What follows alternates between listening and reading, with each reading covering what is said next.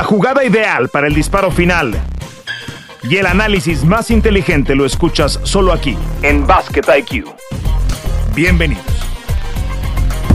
Hola, hola a todos, bienvenidos a Basket IQ. Toño Rodríguez, Fer Tirado con ustedes. Semana 1 de la NBA en los libros. Y empezamos, como nos encanta, a sobrereaccionar después de lo que hemos visto. Algunos equipos ya con cuatro partidos disputados, otros con dos. Eh, todavía falta por, eh, digamos que, ajustarse el calendario, pero no, no han pasado cosas tan extrañas a las que originalmente pensábamos que iban a ocurrir en esta primera semana. Mucha química por desarrollar en equipos que recién se conforman, que recién agregan nuevos elementos, mi querido Toño, pero la conversación inevitablemente apunta a los Lakers de Los Ángeles y un terrible inicio de campaña que francamente no me sorprende. ¿eh? A mí no me sorprende lo de los Lakers porque están construidos de esa forma y sería rarísimo que, que este equipo, una, los rivales le jugaran distinto y dos, obtuviera resultados diferentes si viene haciendo exactamente lo mismo. ¿Cómo estás, Toño?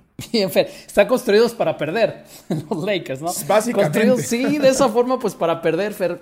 Eh, yo, una, cosa de los Lakers, antes de meternos en, químicas y en, contrato, en contratos, es un equipo muy malo tirando de tres. ¿Qué son los Lakers esta temporada? Son un equipo pésimo, el peor de la liga, claramente tirando de tres puntos.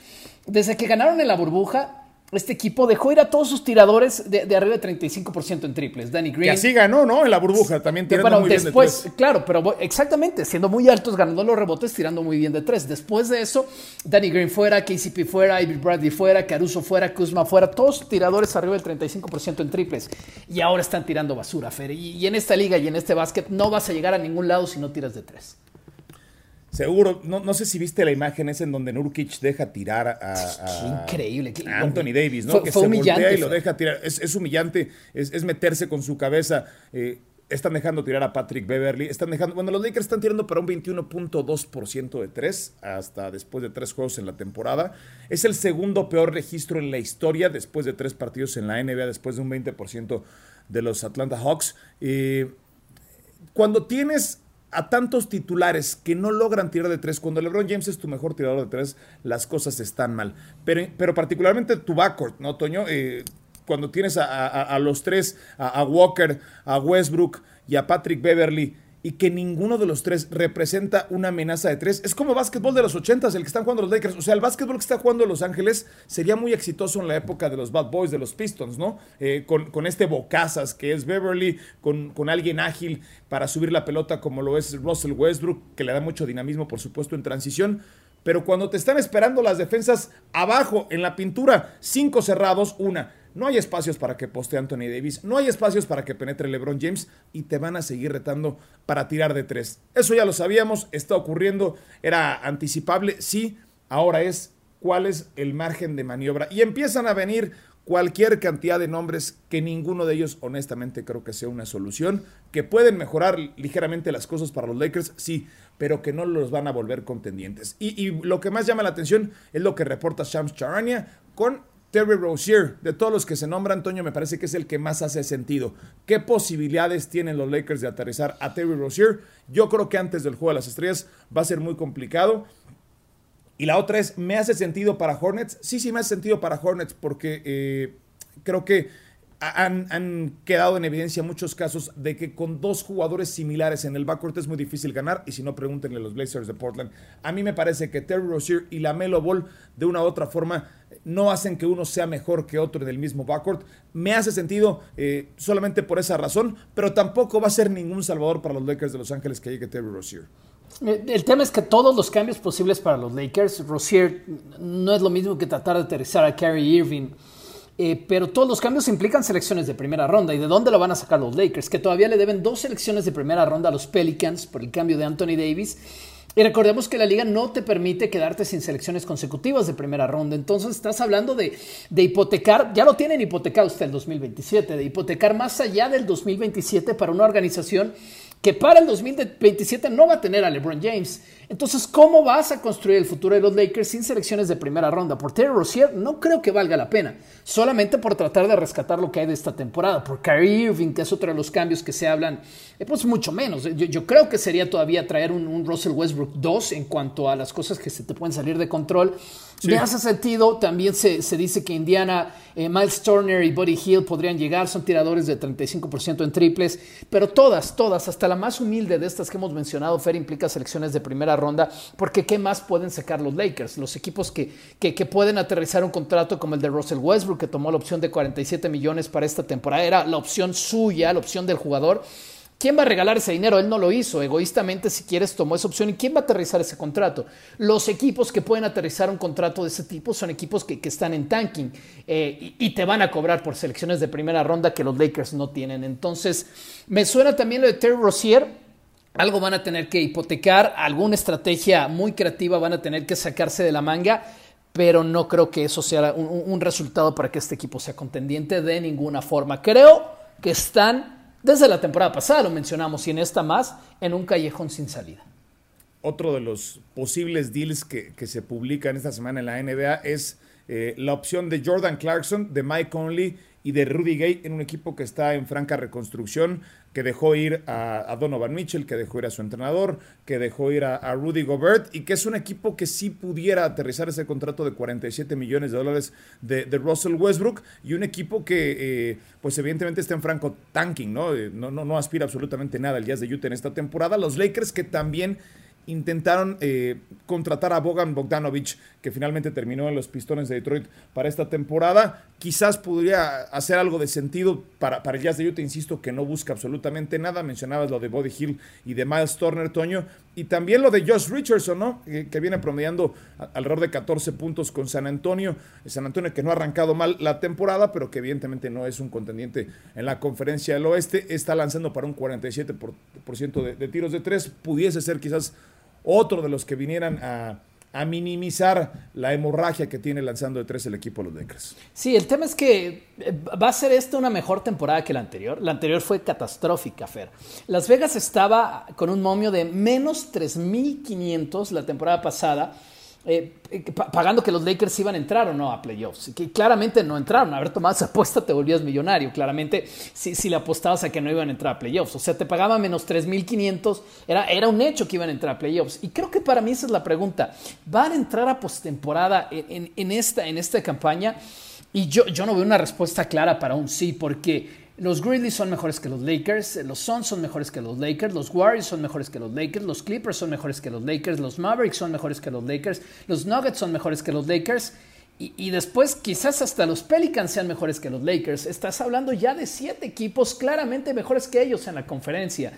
Y, y, te vas a tener que pelear con los Spurs, te vas a tener que pelear con los Trail Blazers y te vas a tener que pelear no, no, no, creo que le alcance el Jazz de Utah para pelear hasta allá, pero definitivamente sí a los Timberwolves de Minnesota, que yo también creo que, que tienen una mejor construcción de equipo que los Lakers. Entonces, no, no sé, Fer. Estoy pensando ir a la apuesta que, que, no tomé el año pasado, sí tomarla este año, de que los Lakers no se van a meter a playoffs, porque si le meto dos mil pesos, si le meto 50 dólares esa apuesta, va a pagar tremendamente bien y estoy dispuesto a perder ese dinero. Al final del día no, me voy a quedar sin comer si apuesto esos 50 dólares. No, no todo es negativo en relación a los Lakers, Toño. Juan Toscano ha subido sustancialmente los minutos en promedio que venía jugando con los Warriors en esta temporada con los Lakers de Los Ángeles. Está alrededor de los 19 minutos. Eh, Juan, eh, que bueno, pues está evidentemente en una atmósfera muy distinta a la que fue la campaña o las campañas pasadas con los guerreros de Golden State, pero toma relevancia su rol eh, jugando, insisto, casi 19 minutos, alrededor de cuatro puntos por juego, lo de Juan en un sólido impacto viniendo desde la banca, pero uno voltea a ver el resto de los números y te das cuenta que después de lo que hace LeBron y Anthony Davis, el resto se derrumba. Su tercer mejor anotador ni siquiera es Russell Westbrook. Russell Westbrook tiene el peor promedio de su carrera en este momento, 10 puntos por juego.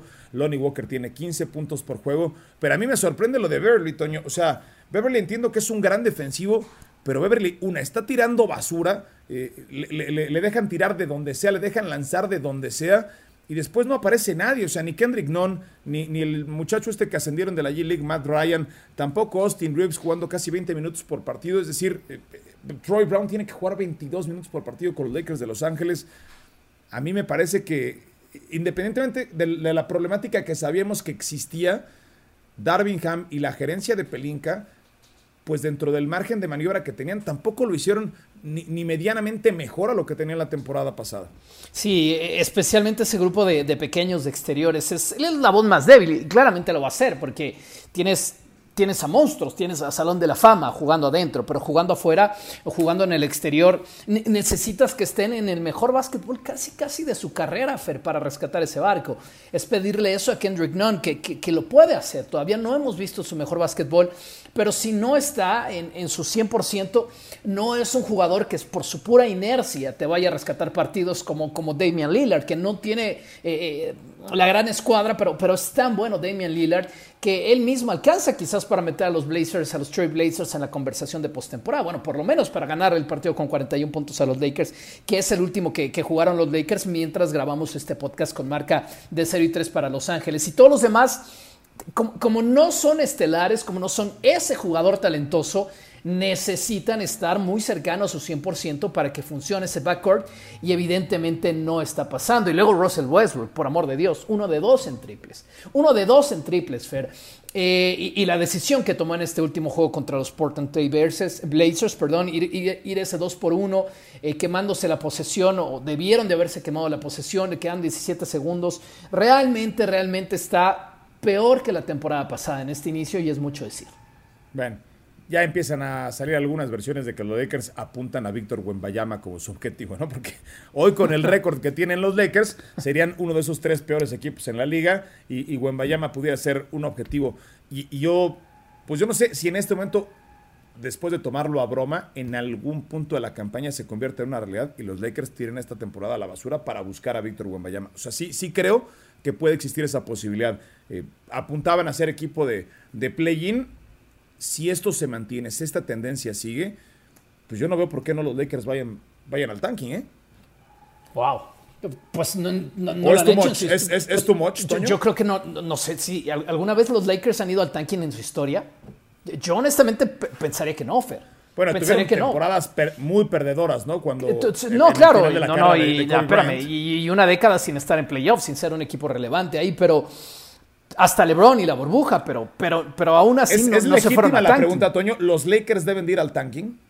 Yo creo que no, Fer. Yo creo que un equipo como los Lakers nunca debe ir al tanking, Fer. Tienes a, tienes a, por amor de Dios, tienes a LeBron James en tu equipo. ¿Cómo un equipo, déjate los Lakers, cómo un equipo con LeBron James va a ir al tanking?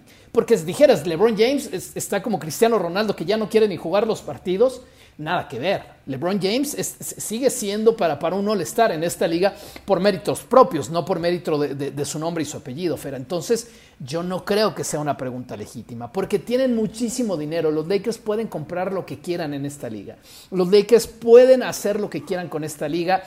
Y, yo creo que es cuestión de tragarse este año más, sacar el contrato de Russell Westbrook y después reconstruirse. Pero ir a tanking jamás para los Lakers. ¿O tú crees que sí?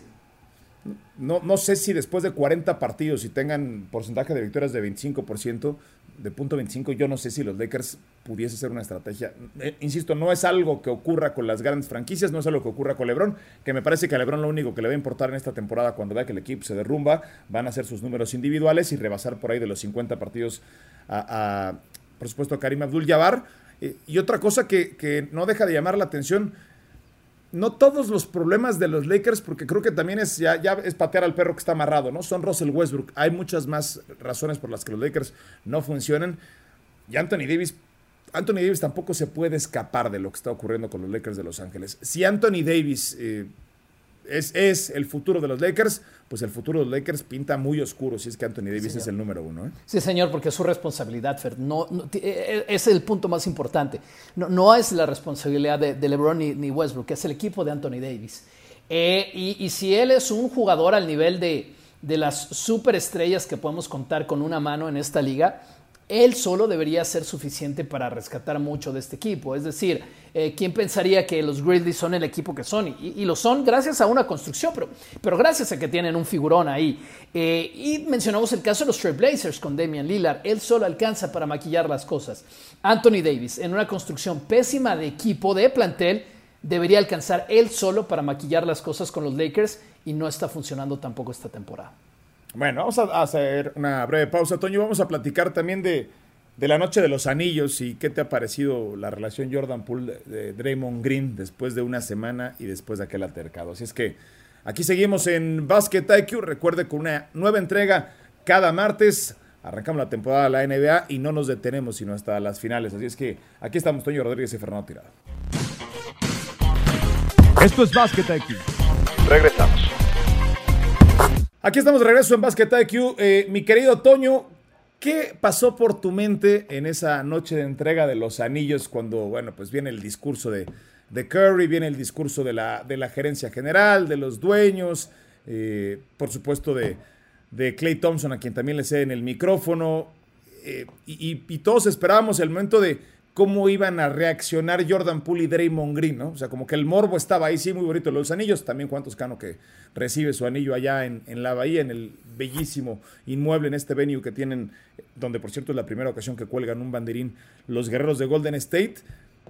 Pero pues todos esperábamos eso, ¿no? ¿Qué iba a pasar con Draymond Green y Jordan Poole? Tras bambalinas, yo me imagino que, que debe seguir siendo muy incómoda la relación, más allá de lo que hemos visto públicamente. Ahora el problema es que no se filtró demasiado, ¿no? Ya, ya pararon la filtración, ya impermeabilizaron el techo del Oracle Arena y ya no se están filtrando las cosas. Eh, yo tengo la teoría de que este equipo va a salir más fortalecido de esa bronca, Fer. O sea, o te quiebran o te fortalecen. Y creo que este equipo tiene una química tan especial. Es decir, ese problema no es más grande que la química que tiene el equipo. Y no me refiero a la química entre Draymond Green y Jordan Poole, que me queda claro que el problema es para Draymond Green a cuestión futura, porque si Jordan Poole sigue con este desarrollo, el que se ve del equipo es Draymond Green por una situación de, sostener los contratos y que él va a buscar dinero fuera de esta organización, que, se va a comprometer a más dinero con, con, jugadores más jóvenes, es una cuestión natural. Pero esta temporada en específico, yo creo que la química, la cultura de equipo, no química, la cultura de equipo que tienen Golden State les va a alcanzar para salir más fuertes de esta. No van a ser mejores amigos de por vida, pero creo que sí van a encontrar la forma de darle la vuelta por el tipo de líder que es Steph Curry, por el tipo de líder que es eh, Clay Thompson, por el tipo de líder que es su entrenador, por el tipo de líder que hay de, liderazgo que hay en la gerencia. El único líder diferente es Draymond Green, pero creo que habiendo eh, expresado de una forma tan clara en esa conferencia que el que se equivocó es él y que el que tiene que bajar los cachos es él, yo tengo la teoría de que los Warriors van a salir fortalecidos de esto. Lo que va a pasar es como, como una, en una saga de Star Wars, este es como el ascenso de Skywalker, Fer. Este es el ascenso de Jordan Poole. Este es el ascenso de Jordan Poole a, un rol más importante, ¿no? En la ya es el tercer mejor anotador de los Warriors esta temporada. la, muestra es muy pequeña, ¿no? Detrás de Wiggins y detrás de Steph Curry, pero ya es el tercer mejor anotador. El tercero con más minutos también, Toño. Claro, pero, pero, pero no solo en la cancha, eso lo vemos todos, en el vestuario, Fer, lo que no vemos. Eh, Draymond Green ya no lo va a poder callar, no sé si me explico. Porque todos los demás van a brincar y, van a levantar la ceja, espérate. O sea, ¿de aquí qué sigue? ¿Que le pegues otro golpe? No, espérate. Él, él va a hablar, él, va a decir, él va a tomar decisiones y creo que este es un poco el ascenso de Skywalker y, sí veo que puedan salir más fortalecidos de esta. Ahora, Toño, creo que lo que no veíamos eh, venir era el impacto de James Wiseman, ¿no? Insisto, es muy temprano en la temporada, tres juegos pero si este muchacho se mantiene sano, pues la, la, relevancia y el protagonismo de Draymond Green va en detrimento, porque ya está jugando casi 20 minutos por partido, porque está promediando doble-doble básicamente en todos los partidos. Eh, es, justamente esa pieza que necesitaban. Ese centro que me parece en, muchos de los equipos de campeonato de los Warriors, si había un punto débil, era ese, ¿no, Toño? Este, porque no, tienes a un jugador de alto perfil. Ha sido que Von Looney, en su momento un Andrew Bogut que recordamos se lesionó. Eh, el mismo Sasa, ¿no? Que llegó a jugar con el equipo de los Warriors y, así nunca, era digamos que en, un, equipo de, artistas era el picapiedra regularmente el centro para, el conjunto de los Warriors y en, esta ocasión me parece que con James Wiseman las cosas cambian y lo hacen todavía un equipo mucho más peligroso. Tienen toda la vida llorando por un centro bueno y por un centro confiable. Mencionamos el ejemplo de los Lakers en el segmento anterior. Esa pésima temporada de los Warriors no ha dado frutos en el sentido de que su selección, que fue la segunda selección del draft, eh, ahora por las lesiones, y, estuvo en la Liga de Desarrollo, ahora por las lesiones puede, puede ser una cosecha importantísima que de plano los ponga otra vez como candidatos número uno al título si es que esa pieza embona como parece que va a embonar. Insisto, la muestra es, muy poca, pero, pero lloraron por un centro toda la vida, Fer, y, y quizás lo tengan. Quizás porque Wiseman todavía no es un jugador de garantías, hay que esperar. Estamos grabando este episodio después de tres partidos de los Warriors en donde Curry está promediando por arriba de 33 puntos. Sin embargo, con esos 33 puntos, 33.3 puntos por juego, no le está alcanzando Steph Curry para ser el mejor anotador en promedio en la liga. Insisto, son solamente tres partidos. Pero después de arrancar la temporada e imponer un récord de franquicia de 83 puntos luego de dos juegos, del que más se habla, no es de Yanis, no es de Embiid, no es de Curry, no es de Jokic, no es de Doncic incluso, es de Ja Morant. Ja Morant, que era el octavo favorito para ser el MVP, de pronto se catapulta a la tercera posición. Es una de las sobrereacciones de la semana 1 en la NBA. Pero Ja Morant, eh, cuando parece que hemos visto eh, el límite de este jugador, se sigue mejorando, sigue eh, evolucionando lo que le hizo a los Nets, Toño, lo que le hizo a los Nets y termina el partido bailándole enfrente a Kevin Durant. Es decir, este chico juega eh, sin miedo al éxito, eh, de, pronto quizás rebasando uno o dos, tres decibeles innecesariamente. Son sextos en este momento en rating ofensivo en la liga. Y son sextos gracias a Jamorant, porque en el último partido, ni, siquiera es que sus compañeros, Desmond Bain tiene un partido terrible ofensivamente hablando y él, él, se carga al equipo para hacer las cosas ofensivas, ofensivamente hablando, que además fue un juego cerrado y él tiene una racha de 10 puntos sin respuesta de ninguno de sus compañeros, sin respuesta del rival. Contra Houston fue esa victoria que se fue digamos, a la línea en el último cuarto y él solo, él contra Houston, él contra sus compañeros, hizo una racha de 10 puntos sin nada de respuesta. Está tirando, es muy temprano, pero esto es lo que está tirando. Está tirando 60% en triples. Está tirando 55% desde el campo y está tirando 86% eh, en tiros libres. Claro que ninguna de estas estadísticas es sostenible, pero eh, Michael Jordan siempre lo contó, ¿no? Siempre ya retirado, que, que los primeros seis años, cinco años de, esta es la cuarta temporada de Yamorant, siendo un atleta superior como lo era Michael Jordan a, los rivales que enfrentaba en, los ochentas, en sus primeros años en la liga se trataba de imponer un dominio físico y yo veo que es exactamente lo que está haciendo Yamorant. Después Jordan dice, se trataba de un dominio mental sobre mis rivales y por eso fui tantas veces campeón de esta liga.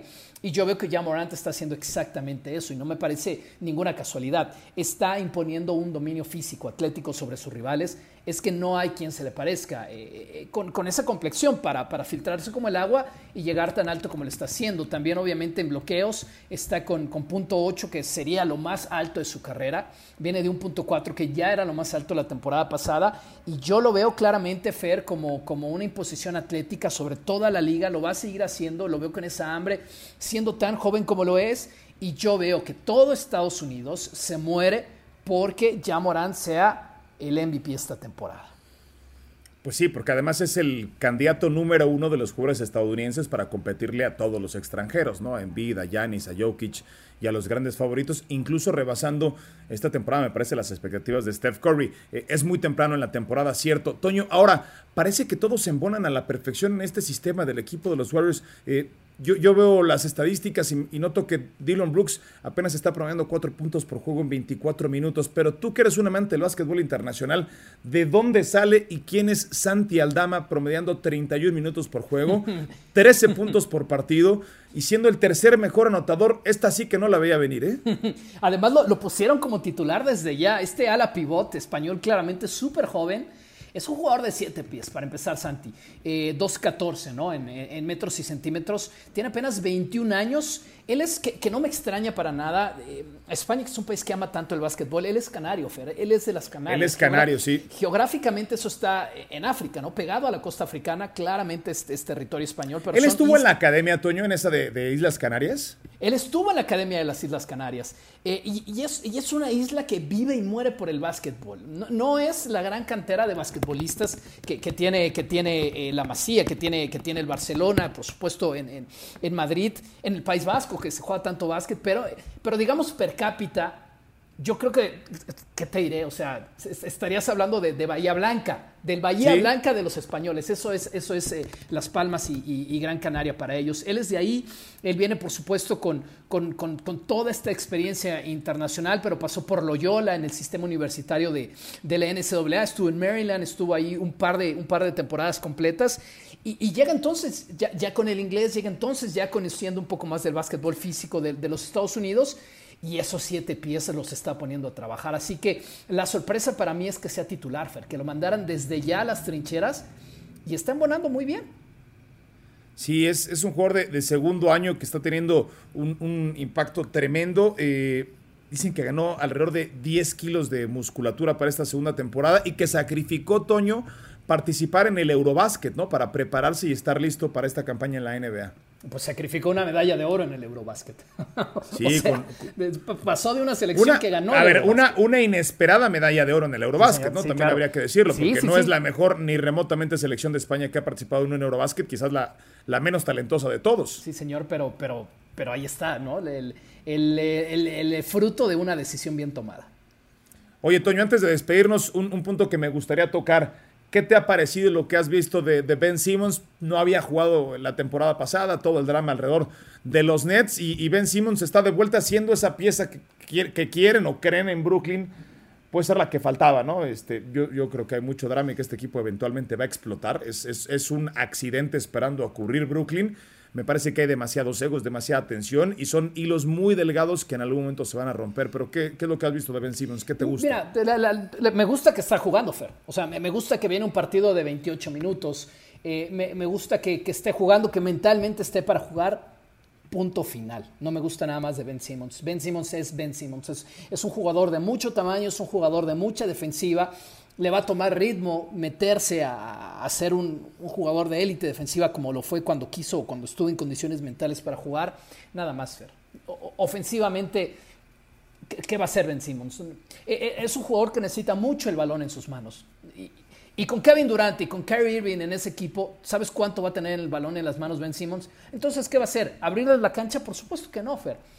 Creo que yo aprovechará los minutos cuando Kevin Durant necesite no tener la bola Kyrie Irving necesita tener la bola los 48 minutos de un partido y, no veo honestamente que ofensivamente pueda, pueda ser ningún, ninguna, ninguna solución para los Nets.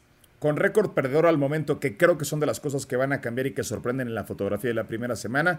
Filadelfia con marca de 1-3, Miami con marca de 1-3. Eh, no, no, sé cuál de estos dos pudiera llegar a ser una decepción. Hasta el momento lo está haciendo Filadelfia con una versión más anotadora, más flaca de, en el buen sentido de la palabra, de James Harden, pero en donde el resto del elenco tampoco ha, aportado lo que de ellos se esperaba. Y en la conferencia del oeste, pues no hay algo que, que sorprenda así como está ocurriendo en, en, el este hasta el momento. Toño, ¿alguno de estos dos pudiera mantener la tendencia negativa, tanto Filadelfia como Miami? Yo creo que no, yo creo que no, Fer, son, son buenos equipos. Eh, equipos, esa palabra, equipo especialmente el Heat, no, son equipos claramente playoffs, así que no me, no me asustaría solamente es el inicio, ¿no? Como tampoco pensaría al otro lado que el 3-1 del Jazz pues vaya a ser sostenible para prestar una cuarta posición. Sí, no, aparte el jazz, si, empiezan a ganar mucho, les van a decir, espérense tantito, vamos a bajarle, vamos a bajarle, porque lo que queremos son selecciones colegiales y estar en esa posición de víctima para el reclutamiento de la próxima temporada. Bueno, mi Toño, la próxima semana a ver si esto cambia, a ver si los Lakers mejoran un poquito, a ver si ya ganaron su primer partido de la temporada. No creo que vayan a terminar con un récord ganador. Pues yo tampoco, Fer, y de verdad regreso, regreso a meterme, a meter una, una apuesta de que los Lakers no van a estar en playoffs. Quizás pierda dinero pero si la pego, eh, yo invito, yo invito las, las chelas y de, buena marca cuando, cuando termine la temporada regular, Fer. La, en la proposición de apuestas de los Lakers era 45 y medio eh, victorias. Si jugaron el under, pues me parece que tomaron la decisión correcta porque esa apuesta ya no está disponible en la misma línea. Gracias a nombre de Toño Rodríguez Fer Tirado. Hasta acá, Basquetequio. Suena la chicharra y el fuego se apaga en la duela. Nos escuchamos en una próxima emisión de Basket IQ.